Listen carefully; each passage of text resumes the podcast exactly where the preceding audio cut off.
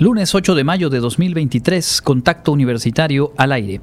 El Pleno de la Suprema Corte de Justicia de la Nación discute la primera parte del llamado Plan B electoral. Tiene que determinar la inconstitucionalidad o la validez de estas normas. La Facultad de Medicina Veterinaria y Zootecnia de la UADI fortalece su posición en rankings académicos a nivel nacional e internacional. Platicaremos con la secretaria general de nuestra universidad, la doctora Celia Rosado Avilés. Y como cada lunes, Ignacio Silveira nos pone el día sobre el deporte universitario en la víspera de la fase regional de la Universidad 2023. Con esta y más información, arrancamos Contacto Universitario.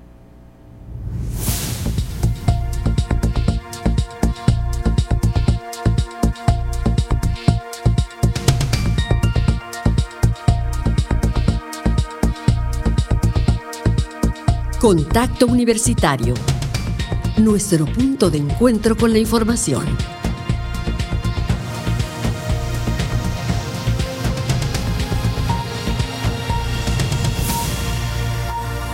Contacto Universitario muy buenas tardes, amigas y amigos de Radio Universidad. Qué gusto darles la bienvenida a la emisión de hoy de Contacto Universitario. Iniciamos semana con muchas cosas interesantes para compartirles de lo que ocurre en nuestra casa de estudios y también lo que ocurre en la información local, nacional e internacional, precisamente en el plano nacional y en el terreno tanto eh, jurídico como eh, político es sin duda tema destacado la discusión que ha iniciado ya en sesión pública en el Pleno de la Suprema Corte de Justicia de la Nación con el análisis de las impugnaciones a las reformas de la primera parte o al primer conjunto de reformas, digamos, aprobadas en este llamado Plan B electoral. El ministro Alberto Pérez Dayán es el encargado de elaborar el proyecto de sentencia, o bueno, fue el encargado. Esta es la base de la discusión que ahora ha arrancado.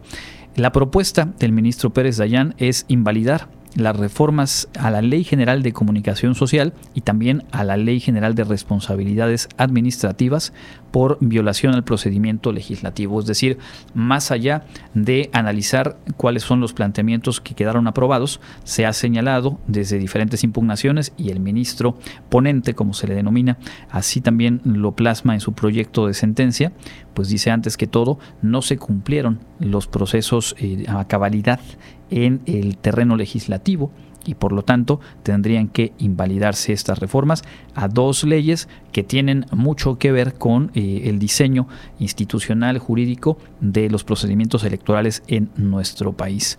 El ministro eh, Pérez Dayán se refirió en particular a tres puntos en su resolución. El primero de ellos, en el que marca que la iniciativa aprobada por las y los legisladores no fue la misma que envió el presidente eh, de la República. La segunda, digamos, de, las, eh, de los planteamientos, de los argumentos en los que sustenta esta eh, sentencia es el hecho de que estas reformas se avalaron en transgresión al principio de deliberación democrática y sin observar las reglas del procedimiento legislativo. Para declarar la invalidez del decreto con el que fueron publicadas estas reformas, eh, pues se necesita el voto de cuando menos ocho de los 11 integrantes del Pleno. Es decir, está la moneda en el aire y es una discusión eh, en términos obviamente jurídicos, pero que impacta de lleno el panorama electoral y el panorama político de nuestro país. En caso de invalidarse esas reformas y dado que no fue necesario referirse al fondo del asunto, los legisladores del bloque oficialista o el propio presidente de la República podrían volver a presentar una iniciativa con las mismas reformas de ley, aunque pues obviamente esto correría o tendría que correr un plazo que haría probablemente inviable que de aprobarse esa nueva propuesta se aplicaran las reformas en la elección presidencial del 2024, porque los tiempos ya no darían. Es parte de lo que se está discutiendo en estos momentos en el Pleno de la Suprema Corte de Justicia de la Nación. Volveremos con otros asuntos nacionales un poco más adelante. Ahora mismo entramos de lleno con la información universitaria y arrancamos con magníficos resultados obtenidos por la Facultad de Medicina Veterinaria y Zootecnia de nuestra universidad en algunos rankings, estas mediciones de eh, pues, eh, calidad en el trabajo de investigación y de producción académica, tanto a nivel nacional como internacional. La Facultad de Medicina Veterinaria y Zootecnia de la Universidad Autónoma de Yucatán se posiciona en tres sistemas de clasificación recientemente publicados, los cuales reflejan de manera consistente que la UADI y la facultad son un referente nacional e internacional en el área de medicina veterinaria, destacó el jefe de posgrado e investigación del plantel, Carlos Sandoval Castro. En entrevista, el profesor detalló que en primera instancia, en la edición 2023 de la clasificación por áreas del conocimiento de The Times Higher Education, la WADI se encuentra ubicada en el segundo lugar nacional. En este caso, eh, pues el ranking recientemente salió hace unas semanas. Podemos eh, pues, compartirlo con, gran orgullo que la universidad se encuentra en un empate técnico en, segundo lugar. En primer lugar está la UNAM tal vez como era de esperarse. Y en segundo lugar, empatados están la Universidad Autónoma del Estado de Hidalgo, la Universidad Autónoma del Estado de México, la de Nuevo León, la de Querétaro y nosotros, la Universidad Autónoma de Yucatán. Entonces, digamos que a nivel nacional, ¿no? Ese sería el nivel nacional. Y, digamos, a nivel mundial, la UNAM está entre el rango de 500 a 600 y nosotros estamos de 800 a 1000, todos empatados allá, ¿no? Entre miles de universidades, ¿no? Por otra parte, el CIMAGO Institutions Rankings posicionó a la facultad en el tercer lugar en el área de medicina veterinaria. En este caso, en la subdisciplina de medicina veterinaria, a nivel nacional estamos en este ranking en tercer lugar. Eh, primer lugar estaría la Universidad la UNAM, la Universidad Autónoma de México, en segundo lugar la Universidad Autónoma Metropolitana y en tercer lugar la Universidad Autónoma de Yucatán. ¿no? Este ranking se produce midiendo varios factores como son pues, la, investigación, la innovación y el impacto social, eh, medido a través pues, de, la visibilidad en la web de, la obra de, los, de, la, de la universidad. Por último, Sandoval Castro informó que la segunda edición del rankingresearch.com ubicó a la WADI en el primer lugar nacional en el área de medicina veterinaria y destaca que cuatro académicos de la facultad mantienen su inclusión en el ranking de investigadores en el área de ciencia animal y veterinaria, ocupando los lugares 2, 3, 5 y 8 a nivel nacional. Agregó que sin duda esto es el resultado del compromiso de todo el personal de la UADI en general y de la facultad en particular. Asimismo, representa un aliciente para redoblar los esfuerzos para mantener la calidad y los reconocimientos obtenidos. Para Contacto Universitario, Clarisa Carrillo pues enhorabuena por estos resultados y obviamente pues son motivo de orgullo para quienes formamos parte de nuestra universidad. Cambiamos de tema también con muy buenas noticias para estudiantes, colaboradores, egresadas, egresados y familiares de quienes también somos parte de la comunidad Wadi y es que en, en Wadi hay descuentos interesantes en materia de análisis clínicos. Los detalles en la siguiente nota. Con el fin de ofrecer servicios farmacéuticos a precios competitivos para la comunidad universitaria y el público en general, la Universidad Autónoma de Yucatán aperturó dos sucursales Farmaguadi, una en el campus de Ciencias Sociales, Económico-Administrativas y Humanidades y otra en Tizimín, estas se suman a la ya existente en la Coordinación General de Salud y que ambas son producto del convenio suscrito el año pasado con la empresa MedSur. Estas dos farmacias permiten que la Wadi cuente con fuentes adicionales de ingresos garantizándole la obtención de los recursos económicos necesarios para que continúe su camino hacia la visión de ser una universidad internacional vinculada a lo local y con un amplio nivel de trascendencia social. Es por ello que en esta ocasión pone a disposición de estudiantes, colaboradores, egresados y familiares un 30% de descuento en análisis clínicos de rutina. Esta promoción se encuentra disponible en la sucursal del campus de Ciencias Sociales, Económico, Administrativas y Humanidades. El horario para los análisis es de lunes a viernes de 7 de la mañana a 3 de la tarde y sábados de 7 a 1.30. El horario de consultas médicas es de lunes a viernes de 9 de la mañana a 1 de la tarde y de 3 a 7 de la noche. Los sábados de 9 a 1 de la tarde. Esas consultas son sin costo. Para más información, puedes llamar al 9992 97 78 51. Farmawadi forma parte de otros proyectos como el Centro de Radiología Avanzada, que en 2019 abrió sus puertas para ofrecer servicios de radiología y ultrasonido para los derechohabientes universitarios y la sociedad en general. Para Contacto Universitario, Jensi Martínez. Y vamos a completar este bloque de información universitaria compartiendo parte de las actividades que a lo largo de este mes de mayo está realizando el Centro Institucional de Lenguas de la Universidad.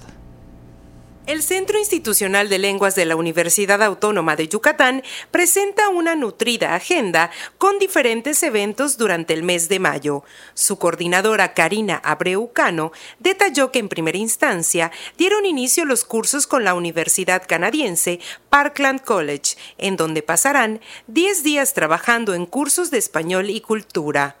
También el próximo 9 de mayo tenemos el, el anuncio en Valladolid del Centro de Lenguas en esa sede. Estaremos participando del el 18 y el 19 de mayo en la Feria Internacional de Idiomas en la Universidad Autónoma de Guadalajara. Vamos a llevarles ahí la presentación del corpus lingüístico de lengua maya adelantó que el próximo 13 de mayo se realizará la primera aplicación del TOEFL IBT, el cual lo pueden presentar todas aquellas personas que necesiten acreditar un determinado nivel de inglés, ya sea por cuestiones laborales o académicas. Asimismo, extendió una invitación a toda la comunidad universitaria y público en general a que el próximo 27 de mayo acudan al Centro Cultural Universitario para disfrutar la Expo Cultura SIL 2023 se va a llevar a cabo en el Centro Cultural Universitario.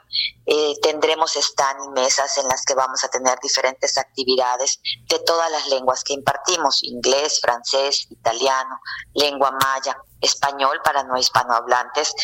nos estará acompañando también el Instituto Confucio con actividades y juegos eh, en el idioma chino mandarín. Estamos también en pláticas con el ayuntamiento para que puedan estar con el stand eh, de su marca Visit Mérida. ¿sí? Tendremos actividades culturales, presentaciones artísticas a las cinco y media, a las seis y media, a las siete y media. Entre ellas está la danza del león del Instituto Confucio. Por último, adelantó que en el mes de agosto se abrirán cursos de nivel básico de alemán en modalidad presencial, una lengua más a las que ya se imparten en el Silwadi. Para consultar todas estas actividades y más, se encuentra disponible el Facebook Silwadi, así como la página www.cil.wadi.mx. Para Contacto Universitario, Clarisa Carrillo.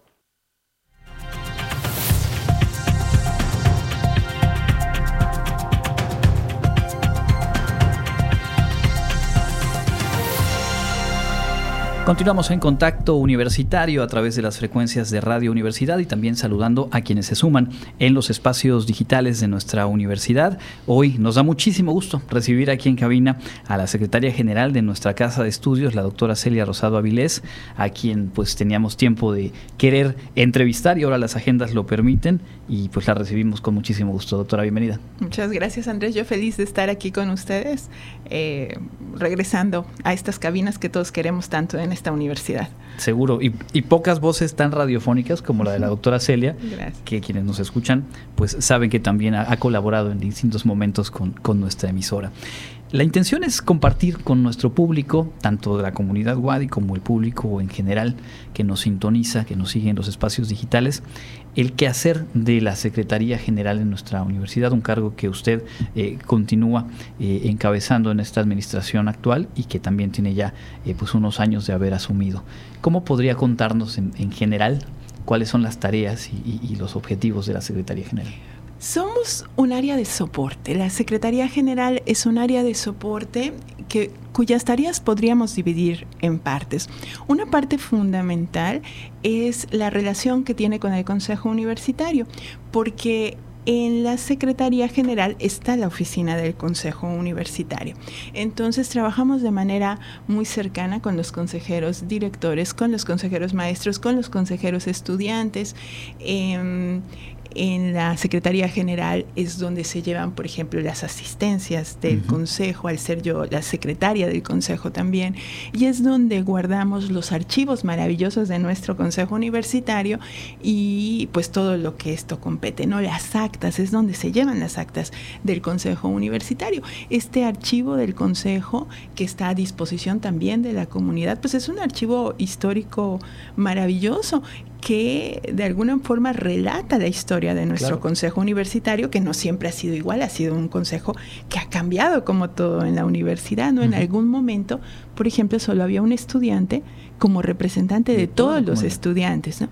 Posteriormente, llegamos a esta forma que hoy tenemos con un representante estudiante de cada una de las escuelas y facultades. Entonces, bueno, toda la historicidad del Consejo Universitario como máximo órgano de gobierno nuestro, pues está ya resguardado. Entonces, ese es un trabajo que a mí me parece muy relevante que se hace ahí en Secretaría General y es este vínculo estrecho con el Consejo Universitario. Otra área, y digamos que quizá por esa somos más conocidos, más ubicados por la comunidad, es la que tiene que ver con trámites, trámites que se hacen eh, para finalizar los estudios, trámites como la titulación, como la revalidación. Bueno, esos trámites se dividen en partes y una parte las hacen en las escuelas y facultades, pero después llega a nosotros que es de donde salen los títulos ya troquelados, como dicen nuestros compañeros, ¿no? Aunque hoy día tienen su, su versión Digital. por supuesto. Entonces, bueno, es ahí donde se producen, digamos, estos soportes documentales que tienen que ver con la trayectoria escolar, ya que son admitidos los estudiantes ya que pasaron todo su proceso de, admisión y eso lo ven con DGDA, con la Dirección de Desarrollo Académico, entonces se convierten en estudiantes WADI y ya llegan a nosotros en su proceso de inscripción. Y ahí, a través de los controles escolares de las diferentes escuelas y facultades, pues damos seguimiento a su trayectoria académica. Entonces ahí podemos encontrar pues, las bases de datos de los movimientos estudiantiles. ¿Cuántos entraron? ¿Cuántos salieron? Cuántos eh, se dan de baja por alguna razón, cuántos están presentando algún tipo de problemática en un área determinada y bueno, todo eso lo trabajamos muy de la mano con la Dirección de Desarrollo Académico. ¿sí? Nosotros vemos toda la parte administrativa documental y ellos ven toda la parte académica, de seguimiento académico. Y también con nosotros está una parte muy importante de la universidad, que son las escuelas incorporadas.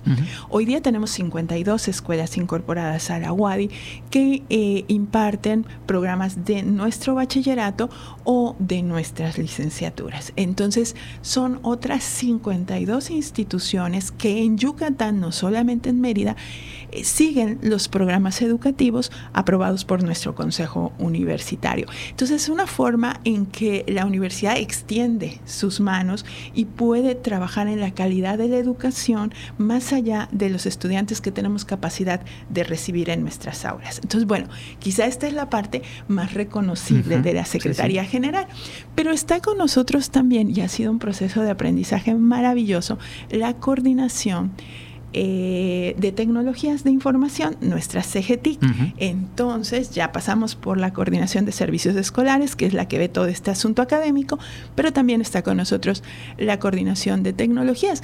Y en estos momentos, sobre todo de la pandemia y la pospandemia, pues se han convertido realmente en un soporte maravilloso de nuestra universidad y en esta nueva administración están llamados a transitar de ser ese soporte invaluable a realmente una coordinación que pueda ser facilitadora de las tecnologías para los escenarios virtuales de aprendizaje. ¿no? Entonces ahí vamos caminando todos juntos con los gestores tecnológicos y por supuesto pues con los profesores, que son al fin y al cabo las profesoras, los profesores quienes tienen que implementar esto para llegar de nuevas formas a nuestros estudiantes. Bueno, la coordinación de tecnologías eh, pues hace todo el soporte.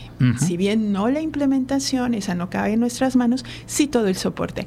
Eh, para una universidad que camina a ser cada vez más tecnológica en términos de las estrategias eh, para llegar a los estudiantes que hemos visto que hoy día la, la educación virtual o la educación mixta es sin duda un referente en las universidades a nivel internacional y es una manera de llegar a los estudiantes más allá de las capacidades en salones que podemos tener nosotros. Bueno, la coordinación de tecnologías está ya con nosotros y bueno, ellos hacen un trabajo extraordinario. También está con nosotros una coordinación que se encarga de los sistemas fotovoltaicos y las energías renovables en nuestra universidad. Y bueno, ellos han estado trabajando en todo este avance de, de tener paneles solares que hemos comenzado con poquitas dependencias, pero cada vez nos abrimos más. Y bueno, hay un grupo que trabaja justamente en el acompañamiento a las dependencias que están transitando hacia estas energías.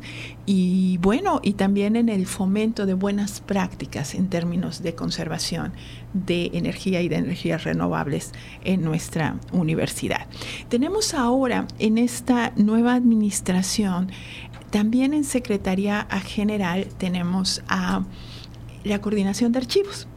Sí, viene justamente con nosotros para poder sumar el archivo universitario, el gran archivo universitario, a el archivo del Consejo, Universitario, ¿no? Como una sola unidad. Y entonces, bueno, ahí hay un, grupo de compañeros historiadores en su mayoría trabajando en la catalogación del archivo universitario para tener mucha claridad, de acuerdo a la normativa, qué es lo que debemos de conservar qué no nos toca conservar en la enorme producción documental que tenemos en la universidad y también en catalogarlo para ponerlo de manera cercana al servicio de la sociedad, porque sin duda saldrán investigaciones muy ricas del archivo universitario. Y Em, en tiempos muy cercanos también en esta administración se creó la Coordinación de Protección Civil y ahí está con nosotros justamente trabajando en medidas de prevención, de atención, eh, de una cultura de la protección civil en nuestra comunidad. Entonces, hace muy poquito tuvimos el simulacro, el simulacro nacional, participó Wadi, participó Radio Universidad. Claro que sí. Como más o menos 10.000 universitarios nos sumamos eh, en una primera vez que la UADI participa de una manera tan masiva en en abonar a esta cultura de la protección civil. Entonces estamos muy contentos, están ellos con nosotros y ahora se incorpora a la Secretaría el PROIMAYA. Va a estar con nosotros continuando con estos objetivos de que la cultura, la lengua maya tenga un papel preponderante en la formación integral de nuestros estudiantes. Y bueno, a grandes rasgos serían los grupos, las coordinaciones, los programas que componen la, Secretaría General. Y es muy interesante porque, como bien decía ustedes, da soporte a muchísimas de eh, las tareas que cumplimos las diferentes áreas y que me queda claro que el que podamos operar tiene mucho que ver con el trabajo de la, de la Secretaría General, pensando en las tecnologías, pero también pensando en toda la documentación, en ese registro histórico. hablando un poco de, de estas eh, funciones que a quienes van ingresando, digamos, a la administración central les van correspondiendo, ¿qué destacaría usted de, de esos aprendizajes y de comprender mirando desde diferentes sitios? a la universidad como este ente vivo. Usted mucho tiempo como académica, por supuesto, como directora de la Facultad de Ciencias Antropológicas y también ya desde hace algunos años en esta función de lo que nos acaba de describir. ¿Cómo se va completando ese caleidoscopio de lo que es una institución de las dimensiones de la UADI? Pues es riquísimo tener la oportunidad de verlo primero desde una dependencia en particular, desde un área de conocimiento incluso, y después poder ver la complejidad de una comunidad que si bien no es de las universidades más grandes, es una comunidad de 28 mil estudiantes. 28 mil estudiantes que requieren servicios muy concretos en tiempos muy concretos, y esa es la dificultad. Por ejemplo, todos nos, nos necesitamos inscribir en un periodo de tiempo, necesitamos cargar nuestras materias en un periodo de tiempo. Sí necesitamos tener las posibilidades abiertas de, de acuerdo a nuestros diferentes horarios, poder cumplir con un número mínimo de créditos y así vamos transitando en una trayectoria.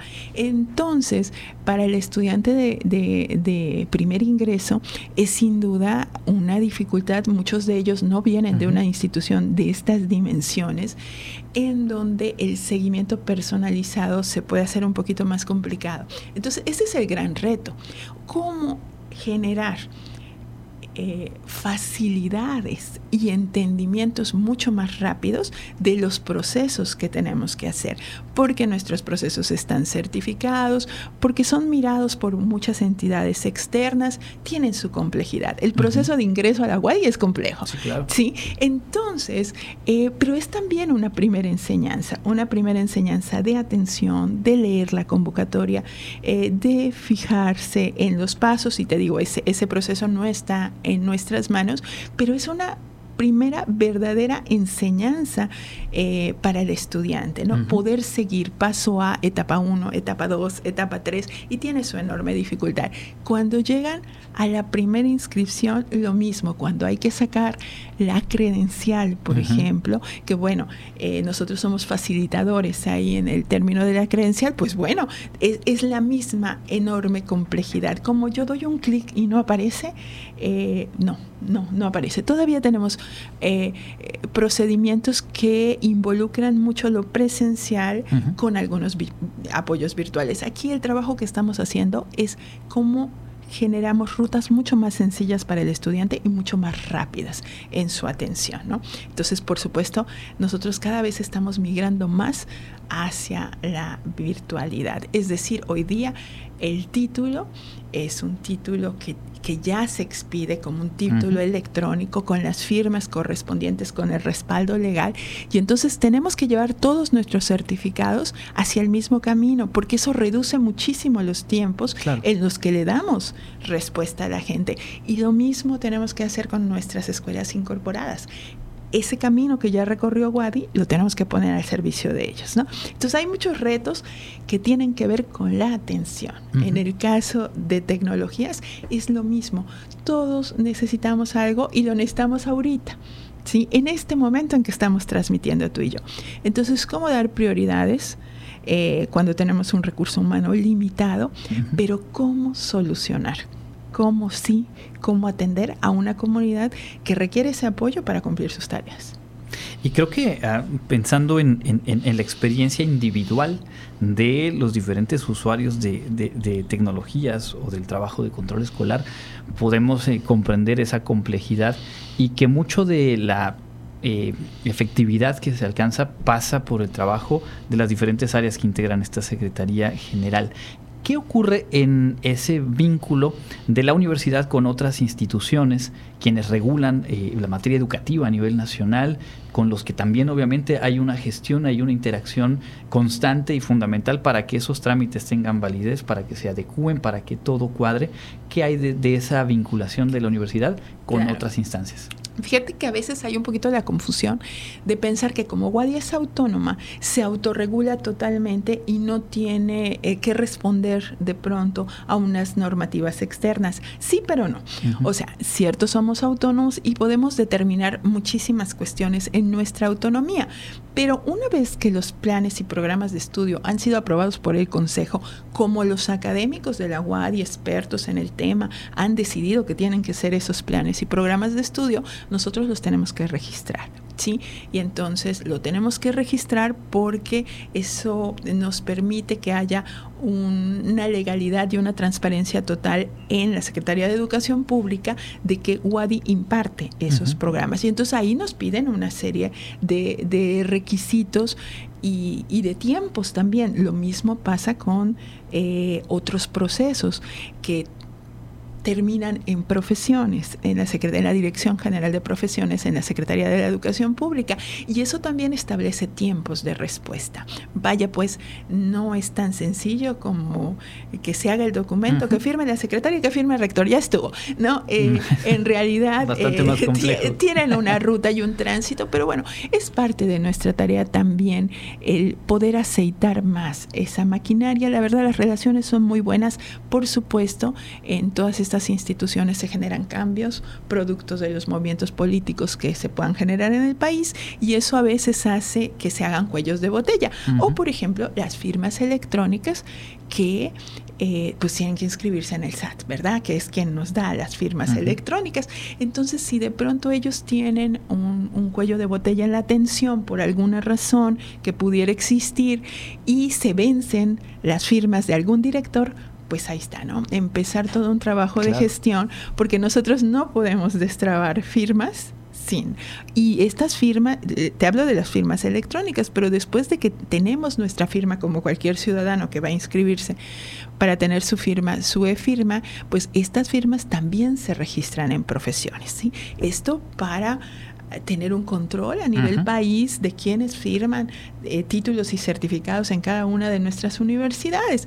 Y entonces es ese procedimiento, por ejemplo, también lleva un tiempo. ¿no? Hoy día, afortunadamente, ya tenemos las firmas de esta nueva administración registrada y ya los títulos están fluyendo como fue una nueva administración eh, tuvimos un tiempo sin expedir los títulos hasta que se dieran los registros de firma. Así que decirle al auditorio que los títulos están, fluyendo, ya están en camino, que era un proceso que, que, lamentamos mucho esta demora, pero es un proceso natural de los cambios de gestión en las instituciones. Así que muy pronto eh, todos los que estaban en cola tendrán su título en la mano ya. Magnífico. Doctora, reserva de algo más que quisiera usted agregar, yo le, eh, le propondría cerrar con dos puntos. Por un lado, eh, ¿Cuál es la mirada hacia los próximos 3, 4 años en esta administración de estos procesos? ¿Cuál sería el o los rasgos comunes de lo que se está construyendo hoy por hoy?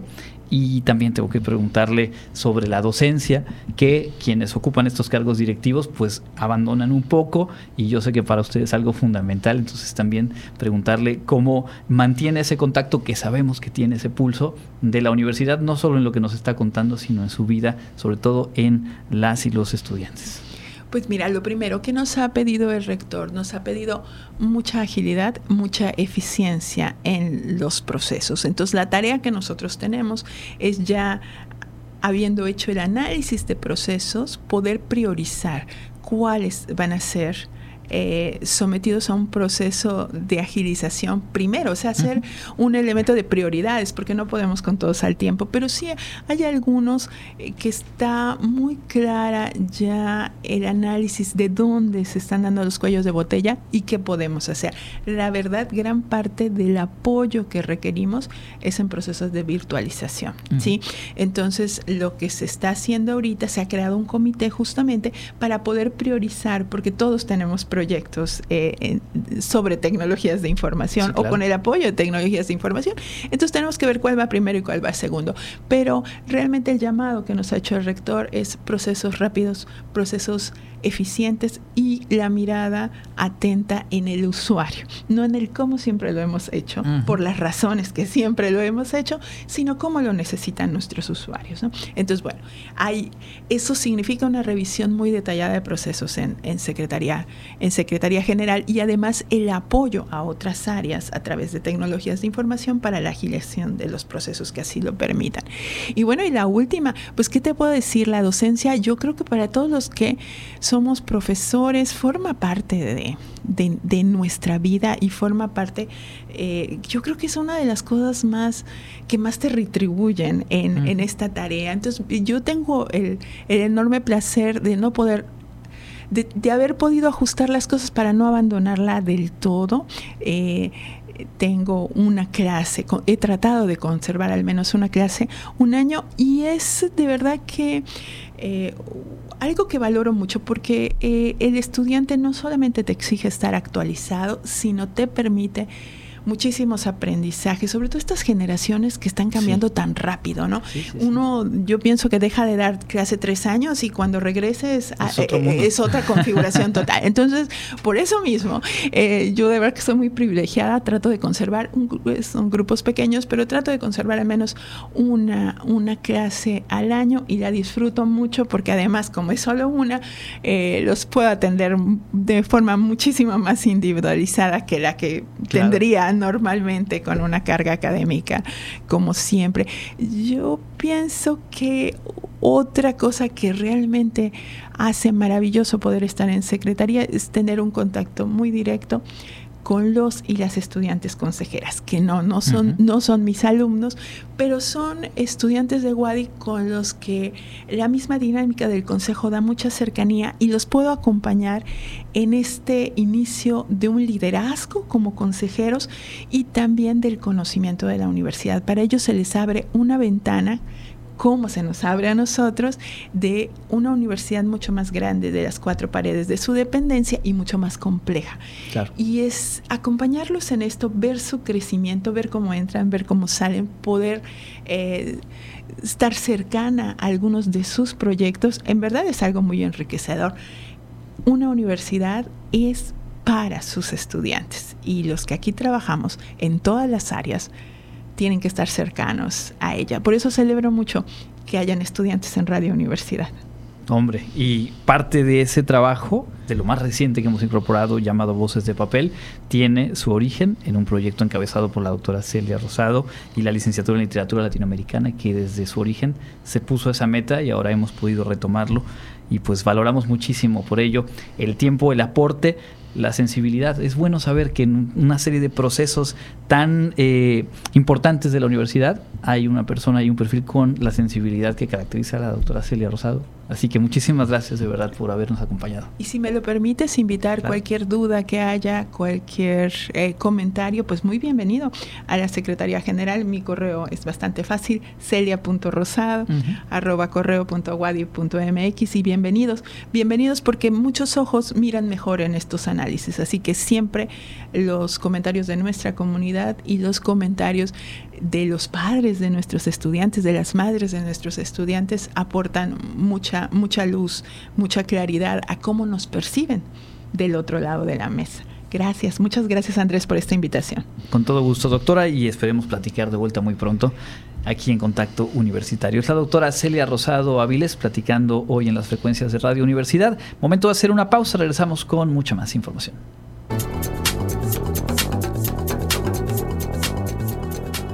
El Comité Institucional para la Atención de Fenómenos Meteorológicos Extremos de la UADI informa que este lunes 8 de mayo tenemos ambiente extremadamente caluroso con cielo de despejado a medio nublado. La máxima temperatura estará en 42 grados Celsius con sensación térmica entre 48 y 49. La temperatura mínima será de 22 grados en el amanecer de mañana martes. En la ciudad de Mérida, centro y oeste, la temperatura máxima será de 41 grados y la mínima de 23. En la costa, se esperan temperaturas máximas de 35 grados y mínimas de 24, con cielo despejado. En el sur y sureste del estado, la temperatura más alta será de 42 grados y las mínimas de 22. El cielo estará mayormente despejado. En el este y noreste de Yucatán tendrán como máximo 41 grados y una temperatura mínima de 23. Para Contacto Universitario, Elena Pasos.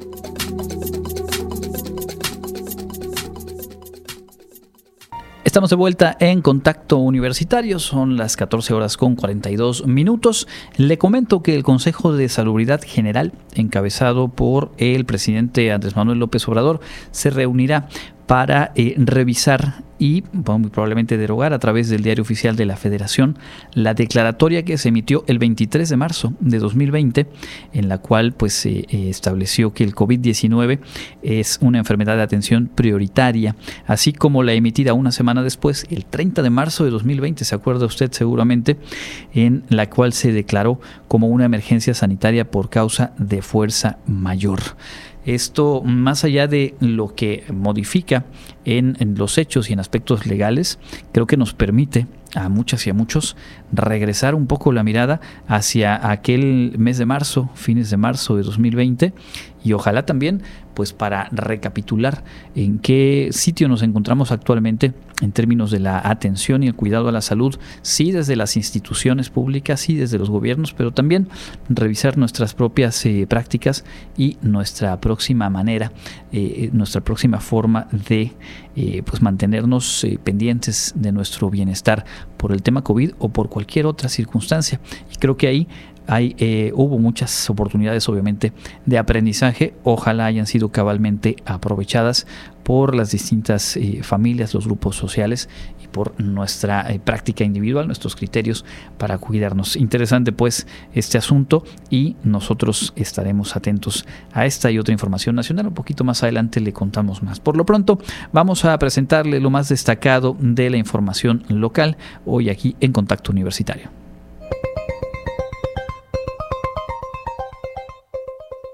En información local, se espera a cerca de 20.000 visitantes en el cementerio Choclán y 10.000 en el general por el Día de la Madre, informó el subdirector de Servicios Generales del Ayuntamiento, Arturo Antuña Silveira. En los camposantos pequeños como el Florido, Jardines de la Paz y Chuburná, se espera recibir aproximadamente a 2.500 personas en los de las comisarías no se brindó una estimación al respecto. Es común que el fin de semana anterior al Día de las Madres, los hijos, nietos y demás familiares acudan a visitar a sus madres en los cementerios. Muchos llevan flores y otros hacen labores de limpieza y pintura para que la tumba de sus mamás, abuelas, tías, hermanas, suegras estén bonitas para festejarlas en su día. Por ello, la comuna se preparó con la limpieza intensa de las instalaciones en los cinco cementerios principales de la ciudad de Mérida, así como en los 33 que se encuentran en las 47 comisarías de la capital del estado. El dirigente de la Cámara Nacional de la Industria Electrónica, Telecomunicaciones y Tecnologías de Información, Delegación Sureste, Julián Morales Rivas, reveló que el número de ciberataques a empresas de México se ha incrementado en el último año, lo que ha obligado a las compañías a reforzar sus medidas de seguridad. Agregó que en Yucatán, seis de cada diez empresas han sufrido algún tipo de ataque cibernético, que pueden incluir robo de información, secuestro de cuentas bancarias, malware, fraude en línea y phishing. Añadió que el número de ciberdelitos ha crecido en un 300%, principalmente por aquellos que buscan obtener beneficios económicos ilegales, siendo los sectores más afectados el de la salud, financiero y los sistemas de gobierno y educación. Indicó que las empresas víctimas de estos delitos pueden invertir hasta 70 mil dólares en la recuperación de un ciberataque, lo que hace urgente la necesidad de presentar preservar la información y promover una cultura de la seguridad cibernética. Con un acercamiento a elementos de la naturaleza y herbolaria que enfatice el respeto a los médicos tradicionales, Louis Carrión presenta Redención en la sala 5 de la galería principal del Teatro José Peón Contreras. La muestra se compone de 14 obras realizadas entre 2015 y 2023 de técnicas mixtas con la que se pone nuevamente a disposición de la ciudadanía dicha galería y retoma sus actividades tras estar cerrada desde noviembre. Redención permanecerá abierta hasta el 6 de agosto, de martes a viernes de 9 a 20 horas y sábados y domingos de 11 a 18 horas. Para Contacto Universitario, Elena Pasos.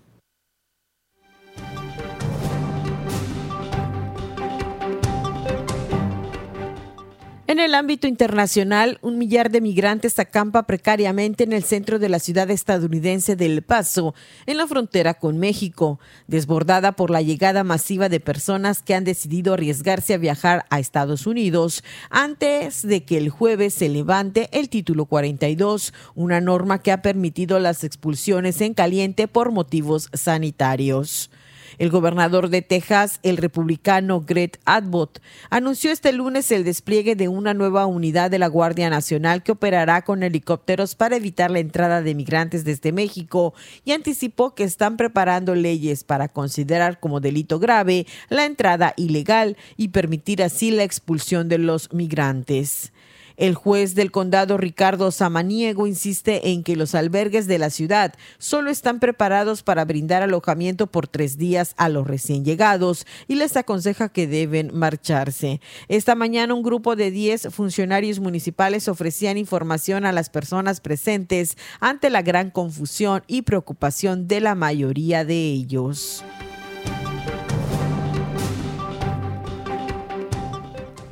Un informe de Naciones Unidas publicado este lunes condenó duramente al talibán por celebrar ejecuciones, lapidaciones y fustigamientos públicos desde que tomó el poder en Afganistán y pidió a los gobernantes del país que detuvieran esas prácticas. Apenas en los últimos seis meses, 274 hombres, 58 mujeres y dos niños fueron azotados en público en Afganistán, según un informe de la Misión de Asistencia de Naciones Unidas o UNAMA por sus siglas en inglés. El Ministerio Talibán de Exteriores respondió que las leyes afganas se deciden de acuerdo a las reglas y las recomendaciones islámicas y que la abrumadora mayoría de los afganos siguen esas normas. En caso de un conflicto entre el derecho internacional de derechos humanos y la ley islámica, el gobierno está obligado a seguir la ley islámica, indicó el ministerio en un comunicado.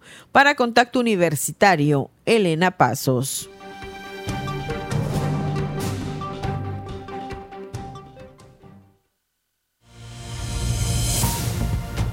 Sigue en contacto. Búscanos en Spotify y otras plataformas de podcast como Contacto Universitario Wadi. Continuamos en contacto universitario en esta emisión de lunes 8 de mayo. Gracias por su sintonía y bueno, como cada inicio de semana nos da mucho gusto poder enlazarnos vía telefónica con nuestro compañero Ignacio Tito Silveira para conocer los detalles, los pormenores de la actividad deportiva en nuestra universidad, asuntos que hayan ocurrido en los últimos días y también pues tener la información previa a lo que será la fase regional de la Universidad 2023 de la cual la UADI eh, sede. Mi querido Ignacio Silveira, buenas tardes, cuéntanos por favor. ¿Qué tal? Buenas tardes, profesor. Un gusto saludarle. Y sí, efectivamente, el tema del regional de la universidad es el que está sonando más ahora porque ya estamos muy cerca de iniciar esta competencia, la cual la Universidad Autónoma de Yucatán es sede y que se va a disputar del 10 al 15 de mayo en días de intensa y emocionante competencia en 17 disciplinas que van a albergar a más de 1.500 atletas de 40 universidades distintas de los estados de Chiapas, Tabasco, Campeche, Yucatán y Quintana Roo, que se van a estar en la contienda en busca de sus pases a la Universidad Nacional del Conde 2023. Estamos hoy mismo a punto de presentar lo que es a las 8 de la noche la entrega de uniformes oficiales de parte del rector y de la universidad para los atletas de la Universidad Autónoma de Yucatán que van a estar en competencia para este regional en cual pues van a ver disciplinas como el básquetbol, el fútbol asociación, también el fútbol eh, bardas, el básquetbol, el voleibol, el ajedrez, tenis de mesa, boxeo universitario, levantamiento de pesas, balonmano, tochito, básquetbol 3x3, voleibol de playa, taekwondo, tiro con arco, karate, tenis y fútbol bardas, entre muchas otras eh, disciplinas que van a estar en competencia, donde se van a utilizar eh, instalaciones deportivas del gobierno del estado, como el multigimnasio Socorro Cerón, donde el 11 jueves se va a llevar a cabo la inauguración, también el Poliforum Satna, instalaciones de las universidades como la Marista y la Mayá, la, por supuesto la cancha del Centro Deportivo Universitario, también cancha del Tecnológico de Mérida, un hotel sede para el caso del ajedrez, el Estadio Salvador Alvarado también va a ser sede, entre otras instalaciones que se van a estar usando para el dispute de estas competencias. Les recordamos, inician el 10 de mayo, pero ese día solo hay arribos del básquetbol, fútbol asociación, voleibol de sala y ajedrez. Pero sí las competencias van a empezar el jueves 11 de mayo con estas disciplinas arrancando en lo que va a ser estos cinco días de intensa actividad donde vamos a tener el 10 al 15 como parte de la universidad regional. Así que estén muy pendientes también de ver el vistoso uniforme que van a estar utilizando los jaguares que van a competir en este universitario, en este regional próximamente a los que vayan a estar en la fase nacional también van a estar recibiendo la indumentaria en los colores azul y oro que ya representan a nuestra universidad. Ignacio, desde tu experiencia tanto en la cobertura eh, periodística como también en la práctica deportiva, eh, ¿qué tanto puede beneficiar eh, el tener este regional como locales, es decir, a las y los seleccionados jaguares, qué tanto podríamos esperar mejores resultados, un poco por estar arropados, por estar en su propio entorno, al ser la UADI la, la sede de esta fase en primer lugar, ser sede de, una, de un evento, ya sea el nacional o el, el regional, los coloca directamente a esta fase, ¿no? Entonces, eh, te evitas el problema de, estar pues sufriendo en lo que viene siendo los estatales o en los regionales y para eso la Universidad Autónoma de Yucatán pues sí en la gran mayoría de las disciplinas obtuvo su pase para este regional saltándose la fase estatal lo que también abre la oportunidad para que otras universidades del estado pues puedan también participar porque si no el pase se tendría quedando entre una universidad nada más por el estado y ahora pues pueden ser dos universidades de Yucatán compitiendo en regional en busca de, dos pases salen por disciplina para el nacional que va a ser este año en Chihuahua. Así que, pues esto es, es una de las cosas más importantes en las que piensa la universidad, facilitar el trabajo de los deportistas de colocarse en las mejores instancias en algunas disciplinas, ya que últimamente pues el CONDE está implementando para ciertas eh, ciertos deportes un clasificatorio a nivel nacional en el cual compites, quedas entre los ocho mejores y vas al nacional al estar en clasificación. Ya no es tanto una fase de, de competencia estatal, regional, sino una competencia nacional que ves como una previa, porque viene siendo lo mismo, los mismos se van a enfrentar en el, en el ya nacional, la fase nacional de universidad. Y desde la parte pues administrativa y organizacional, el evento pues siempre es como un lujo eh, para la Universidad Autónoma de Yucatán porque le da la oportunidad de mostrar la capacidad que tiene para organizar eventos deportivos de esta talla y con los convenios que se tiene tanto como gobierno del estado como el Ayuntamiento de Mérida para el uso de las instalaciones con las que no cuenta la universidad pero que sí son pues bien, eh, proporcionadas por incluso otras universidades ¿no? que también pues en conjunto hacen de, de Yucatán un, un espacio en el cual se pueda desempeñar el deporte sobre todo pues en una zona en la cual pues no se cuenta realmente con mucha infraestructura como los otros estados con los que se conforma la región 8 es Tabasco, Chiapas, Campeche y Quintana Roo, pues Yucatán viene siendo la mejor sede para poder tener llevar a cabo un evento como un regional y como lo fue pues en años anteriores en el 2019 la Universidad Nacional. Correcto, pues entonces ya afinando los últimos detalles, todo el equipo de logística, el programa institucional de cultura física y deporte y nosotros por supuesto pendientes a través de la información que genera eh, Deportes Wadi para lo que es esta eh, fase previa y lo que serán los días de competencia. A partir del próximo 10, la inauguración el 11. Por cierto, tendremos la transmisión para ustedes a través de nuestras frecuencias el próximo jueves en punto de las 7 de la noche. Y pues intensa actividad la que se va a vivir a través de qué envías eh, en cuanto a redes sociales, la página y en donde nuestra audiencia puede dar seguimiento puntual a la información que estarán generando ustedes, Tito. Pues a través de Deportes Wadi, tanto en Facebook como Instagram, incluso también en TikTok y en YouTube, y en nuestra página de internet www.deportes.wadi.mx van a estar todos los detalles, fotografías, también eh, la información, los resultados, los calendarios para que también puedan asistir a, apoyar a los equipos jaguar y, ver un, un, gran evento deportivo, porque eso sin duda, pues albergar una competencia regional, pues sí trae, aunque sea nada más de cinco estados, sí lo mejor que hay en la parte del sureste del deporte a nivel universitario. Magnífico. ¿Hay algo más de información que quieras compartirnos este lunes? Únicamente mencionar que los jaguares siguen con su paso en lo que viene siendo el torneo SIVA, el circuito yucateco de baloncesto en la zona sur. En la jornada 6 se enfrentaron a los jefes de Sucacá en un duelo pues que fue difícil para los jaguares, cayeron 91 a 70, pero siguen mostrando mejoría en su forma de jugar y en un escenario de este nivel, pues de cara a lo que va a ser ya próximamente esta universidad. Por la Guardia destacaron Aldo Rodríguez con 17 puntos, Adrián Medina con 18, mientras que por los visitantes con 27, Henderson Rondón y Abraham Quiroz con 29. Hicieron un gran trabajo, dieron un gran partido. Este partido disfrutado en casa de los jaguares de la Guardia del Centro Deportivo Universitario. Muy bien, pues Ignacio, como siempre, muchas gracias por este reporte. Ya nos estaremos escuchando en los días de actividad de universidad y el próximo lunes aquí con eh, pues el recuento de lo que nos haya dejado esta fase regional. Muchas gracias. Hasta luego, un gusto siempre saludarles. Es Ignacio Tito Silveira del Programa Institucional de Cultura Física y Deporte de nuestra universidad. Vamos a, a la recta final de nuestro programa. Tenemos la agenda universitaria hoy aquí en Contacto Universitario.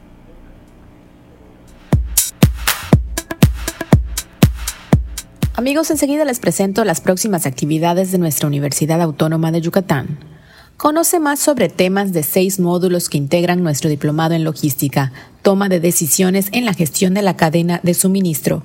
Estás a tiempo de formar parte. Iniciamos el 20 de mayo. Si deseas más información, puedes consultarla en la página de Facebook Educación Continua FIC-WADI.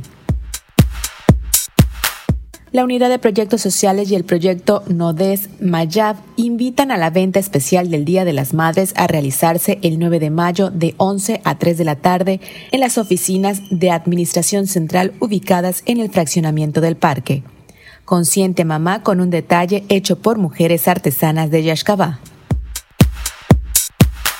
Únete al Voluntariado Jaguar 2023 y participa como voluntariado con Fundación Wadi. Comunícate con nosotros al correo voluntariadowadi.gmail.com y con los siguientes datos. Nombre completo, edad, escuela de procedencia, escolaridad, actividad de voluntariado en la que hayas participado y número de celular. Síguenos en nuestras redes sociales, en ella estaremos publicando nuestras próximas actividades de voluntariado. La Facultad de Contaduría y Administración tiene el honor de invitar a su cuarta exposición titulada Registros Fotográficos 1922-1980. Esta exposición corre a cargo de la Fototeca Pedro Guerra, que resguarda el acervo fotográfico más importante del Estado adscrita a la Facultad de Ciencias Antropológicas de la UADI. La inauguración se realizará este lunes 8 de mayo en punto de las 18 horas en el Salón Cultural de la FECA.